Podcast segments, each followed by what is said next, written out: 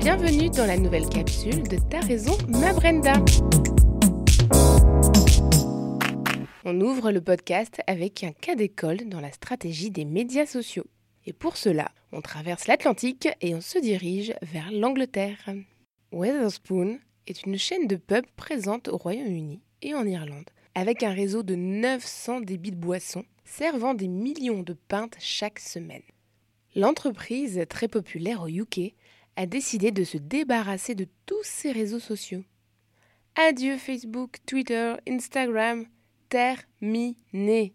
Son président, Tim Martin, a déclaré à la BBC qu'entre 90 et 95% des managers de pubs estiment que les réseaux sociaux n'aident pas à leur affaire. But certainly there's no doubt that people within the company feel that it's good commercially and generally I think I don't hardly know anyone a lot of the people who aren't on social media wish that their friends weren't either because they seem to be obsessed by it and people who are on it feel they can't get off it because they're addicted. Well, it'll be completely fascinating if I have to crawl back uh, to Facebook. My goodness me, that'll be uh, a catastrophe. Au revoir les centaines de milliers de fans. Désormais, pour trouver le contenu de la marque et partager avec la communauté, c'est sur le site web de la chaîne que cela se passe. Or, si l'exemple est certainement unique en son genre, il est peut-être un peu dangereux. En effet, Comment garder le contrôle sur ce qui circule sur les internets si cela se fait en dehors des plateformes de la marque? Bonne question. Il est plus difficile d'avoir une vision de ce qui est dit et partagé sur Facebook ou YouTube lorsqu'on en est absent. C'est d'ailleurs pour cette raison que les parents d'adolescents ont commencé à s'y mettre au début des années 2010. Reste à savoir si la décision sera sans appel. Affaire à suivre.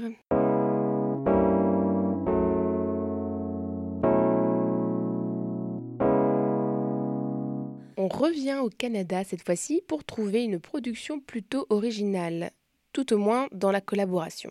Vous n'êtes pas passé à côté de la campagne Cosette, Yoplait et Vice. Oui, il y a bien trois noms. L'agence, l'annonceur et la boîte de production.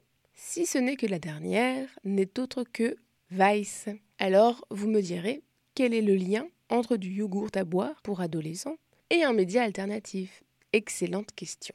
Yoplait lançait sa nouvelle gamme de Yop protéinés et avait besoin de toucher une cible de jeunes. Terminé le mass média, l'air est au viral et au co-branding. Ainsi, Vice est l'auteur de portraits d'athlètes engagés dans leur communauté, réalisés sous format vidéo, dont il est expert. Je suis Sarah Fournier, j'ai 22 ans, je suis éducatrice spécialisée de métier, puis je suis boxeuse euh, dans mes loisirs. Puis euh, j'habite en campagne. Les trois capsules présentent Evelyne Sifton, une cycliste transgenre, Sarah Fournier, boxeuse investie dans l'accompagnement des personnes atteintes de déficiences intellectuelles, et Jérémy Rivera, danseur qui travaille sur la création d'un espace inclusif. Les vidéos sont présentées par Yop, mises en ligne sur le site de Vice. Écoutez donc. Qu'est-ce qui m'intéresse dans la boxe, c'est vraiment aller chercher l'adrénaline que ça procure, l'intensité, ça me permet de me concentrer davantage puis de canaliser une certaine impulsivité. Ça fait déjà quatre ans que je travaille sur euh, mon corps, sur euh, mes performances. Puis là, je recommence vraiment à zéro. J'ai fait une commotion cérébrale. C'est un peu ironique que j'ai pas fait des commotions à la boxe. Euh, en fait, j'ai frappé un chevreuil. Comme je viens de la campagne, un chevreuil, c'est courant ici.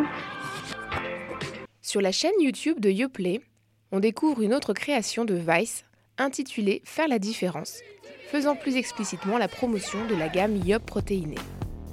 La gamme est d'ailleurs présentée en détail sur le site de Yoplait.